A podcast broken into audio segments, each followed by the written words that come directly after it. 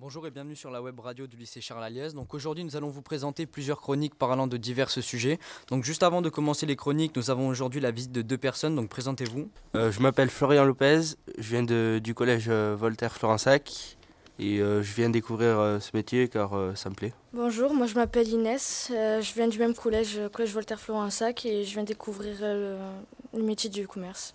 Donc en attendant les prochaines chroniques, nous allons lancer un jingle. Nous allons maintenant passer à la nouvelle chronique sur les tenues professionnelles. Donc que pouvez-vous me dire sur les tenues professionnelles? Alors, nous allons effectuer un micro-trottoir sur le sujet de la tenue pro. Nous avons donc interrogé des élèves et des professeurs pour leur poser toutes nos questions sur la tenue professionnelle. Pour commencer, nous allons vous présenter les questions dédiées aux élèves. Donc la première question pour les élèves, c'est appréciez-vous de porter la tenue professionnelle et pour quelles raisons Pourriez-vous décrire votre tenue professionnelle et pourriez-vous la porter toute la semaine? Votre tenue professionnelle a-t-elle un code de couleur? Vous sentez-vous à l'aise en tenue professionnelle? Et maintenant, nous allons passer les micro-trottoirs que nous avons effectués. Appréciez-vous de porter la tenue professionnelle? Oui, Pour quelle raison? Parce que j'ai la classe. Pourriez-vous porter la tenue professionnelle toute la semaine? Non, Pour quelle raison? Parce que c'est trop. Pourriez-vous nous décrire votre tenue professionnelle? Un jean, une chemise et les chaussures qui vont bien. Votre tenue professionnelle a-t-elle un code de couleur? Non. Nous allons passer euh, aux questions pour les professeurs. Pourquoi vous trouvez que la tenue vestimentaire est si importante? Trouvez-vous que la tenue vestimentaire reflète la personnalité d'une personne? Pourquoi est-ce que le noir est dominant dans la tenue vestimentaire professionnelle féminine? Ainsi que pourquoi est-ce qu'une tenue pro est obligatoire dans l'enseignement de cette matière? Que faites-vous si vos élèves oublient leur tenue pro? Et enfin, les élèves ont-ils la même tenue pro de la seconde à la terminale? Nous allons maintenant vous faire écouter le micro-trottoir sur les professeurs. Nous sommes avec Monsieur El Arabi, enseignant en vente au lycée Charles Alès de Pézenas. Nous allons poser des- quelques questions sur la tenue professionnelle. Monsieur, bonjour, je laisse la parole à Margot. Bonjour. Bonjour, pourquoi trouvez-vous que la tenue vestimentaire est si importante? La tenue vestimentaire est très importante car c'est une question d'image, une image pour euh, l'élève et pour l'entreprise. Trouvez-vous que la tenue vestimentaire reflète la perso- personnalité d'une personne? Oui, effectivement. Alors, une, alors, si on prend le cas d'un élève qui n'a pas de tenue professionnelle, ça signifie que c'est une personne qui, en termes de motivation, n'est pas motivée par le travail. Donc, ça va donner une mauvaise image. Pourquoi est-ce que le noir est dominant dans la tenue vestimentaire professionnelle féminine? Alors le noir est une couleur euh, qui, en termes de symbole, signifie l'aspect euh, organisation. Ça signifie que c'est une personne organisée et également une personne qui est rigoureuse. Donc c'est euh, un symbole de qualité. Ainsi que pourquoi la- une tenue professionnelle est obligatoire dans l'enseignement? Dans l'enseignement, pour nous, c'est très important car l'objectif, c'est que vous deveniez de futurs professionnels. Et dans le monde de l'entreprise, il y a des codes et parmi ces codes, il y a la tenue vestimentaire, donc la tenue professionnelle. Que faites-vous si vos élèves oublient leur tenue professionnelle? Dans un premier temps, j'explique euh, l'importance de la tenue professionnelle. Le fait de ne pas venir avec la tenue professionnelle, c'est un manque de professionnalisme. Et enfin, les élèves ont-ils la même tenue pro de la seconde à la terminale? Cela dépend des lycées. Et logiquement, ce qui serait cohérent, c'est d'avoir la même tenue du de, de la seconde jusqu'à la classe de terminale. Très bien, merci Donc en attendant les prochaines personnes qui vont venir nous présenter euh, leur chronique, nous allons euh, lancer un jingle.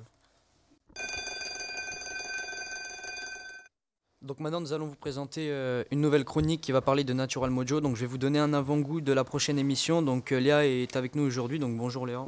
Bonjour Guillaume et bonjour aux internautes. Voilà, je viens vous signaler que dans la prochaine émission, je vais vous présenter un produit révolutionnaire. Il s'appelle Natural Mojo. Il est 100% naturel. Il fait du bienfait à votre corps. Soyez au rendez-vous la semaine prochaine pour en savoir plus. Merci à toi Guillaume de m'avoir reçu. Au plaisir de te revoir dans la prochaine émission. D'accord, merci. Donc nous allons lancer un jingle en attendant les prochaines personnes qui vont venir nous parler de leur chronique.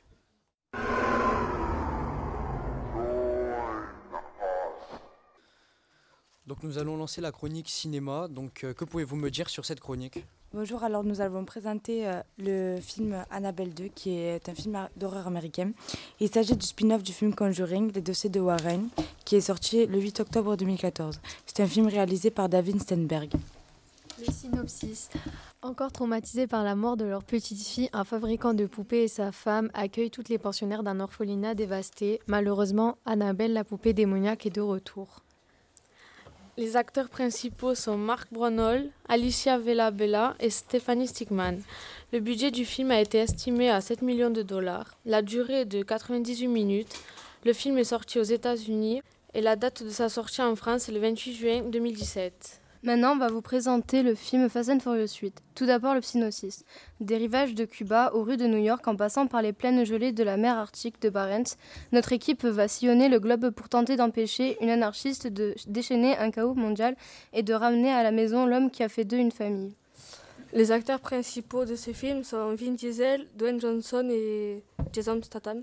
Le film a été tourné à Cuba, New York et en Islande. Le budget a été estimé à 230 millions de dollars. Fast and Furious 8 sortira le 12 avril 2017 et a été réalisé par Gary Gray. D'accord, et eh bien merci pour toutes ces informations et nous allons lancer un nouveau jingle en attendant les prochaines personnes qui vont venir nous présenter leur chronique.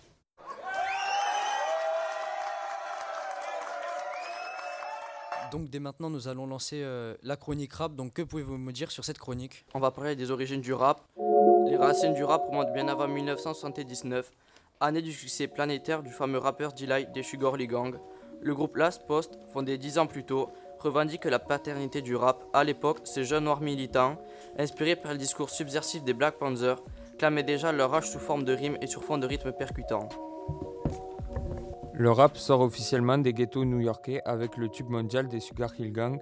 Il est suivi en 1982 par The Message et Grandmaster Flash et un an plus tard par Planet Rock d'Africa Bambata. Très vite, ce dernier s'impose comme le premier idole international du mouvement hip-hop.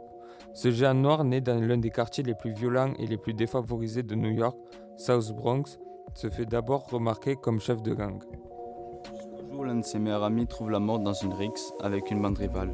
Tout à coup, c'est la révélation pour Africa. La violence ne mène qu'à l'autodestruction et au chaos.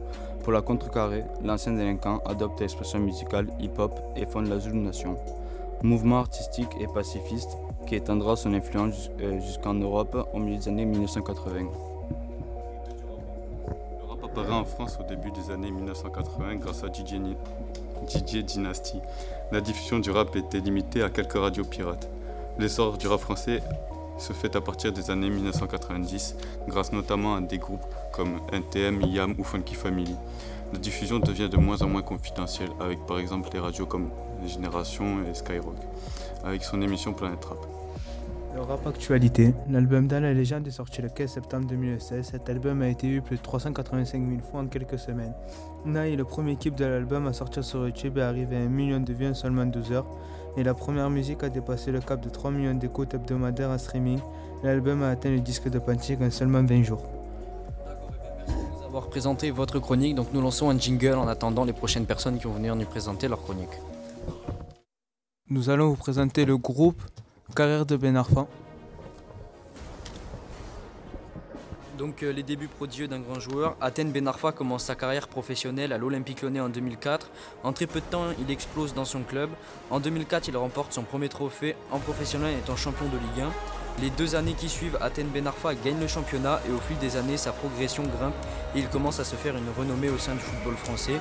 En 2008, il est élu meilleur espoir du football français. Donc le bilan de ses 4 ans avec Lyon est beaucoup plus que positif. Fin 2008, son arrivée à Marseille fait polémique à cause des tensions entre ces deux clubs. Ben Arfa, arrivé à Marseille, il doit poursuivre sa progression commencée à Lyon et confirmer son statut de meilleur espoir du foot français, souvent en conflit avec l'équipe, ce qui lui coûta sa place de titulaire fin, de, fin 2009. Il, il remporta le championnat en 2010 avec Marseille. À la fin de saison, il rejoint Newcastle et est appelé au sein de l'équipe de France. En 2010, Atem Ben Arfa est prêté un an à Newcastle où il enchaîne les performances. Il gagne la Coupe d'Angleterre, une saison en presque 16 buts et 11 passes décisives, mais trop de blessures s'imposent à lui. Il se doit donc de, partir à Hull City. Atem Ben Arfa, un club, décide de signer à Nice gratuitement. Il finira la saison révélation avec 13 buts et 7 passes décisives. Atem Ben Arfa arrive au PSG par un contrat libre. Il rejoint l'équipe en tant que remplaçant. Son premier match est contre Angers où il inscrit son premier but au sein de l'équipe. Il est très rapidement reconnu comme un mauvais joueur à cause de son caractère. L'entraîneur le met sur le banc jusqu'au prochain mercato d'été où il attend des propositions de clubs étrangers. Merci à vous. Maintenant, nous allons, nous allons lancer un jingle.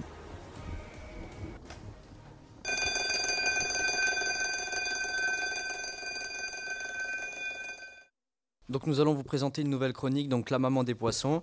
Donc euh, bonjour Bérénice, Colline, Léa et Valériane. Vous allez nous présenter l'association La Maman des Poissons.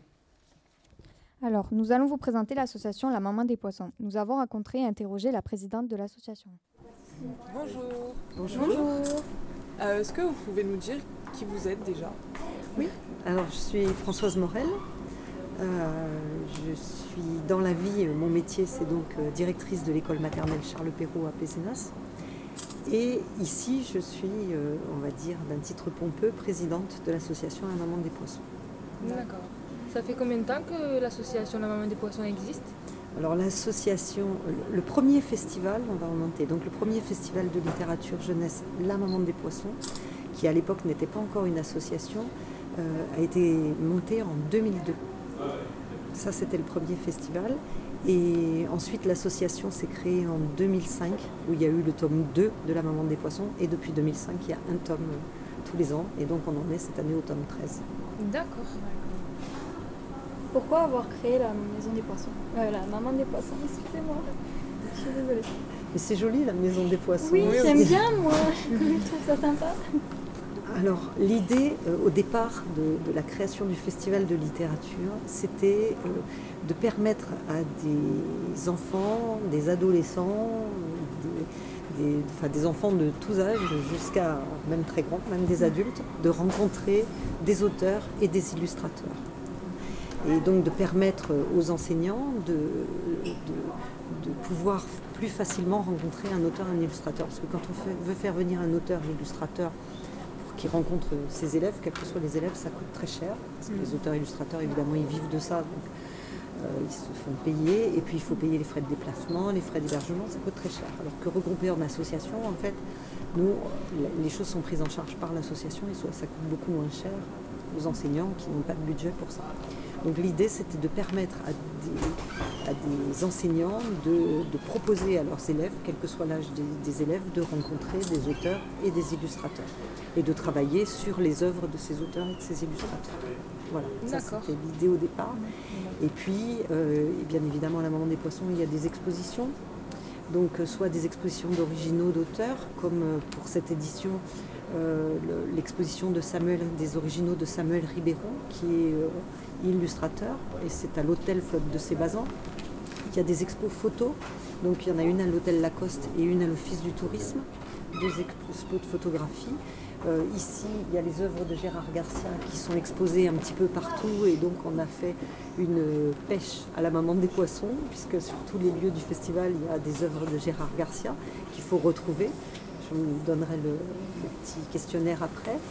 Et voilà. Et donc c'est pour euh, tous les âges, puisqu'on a des enfants de la crèche, donc j'ai envie de dire de 0 à 25 ans, puisqu'il y a des universitaires aussi, des futurs enseignants qui viennent à la maman des poissons.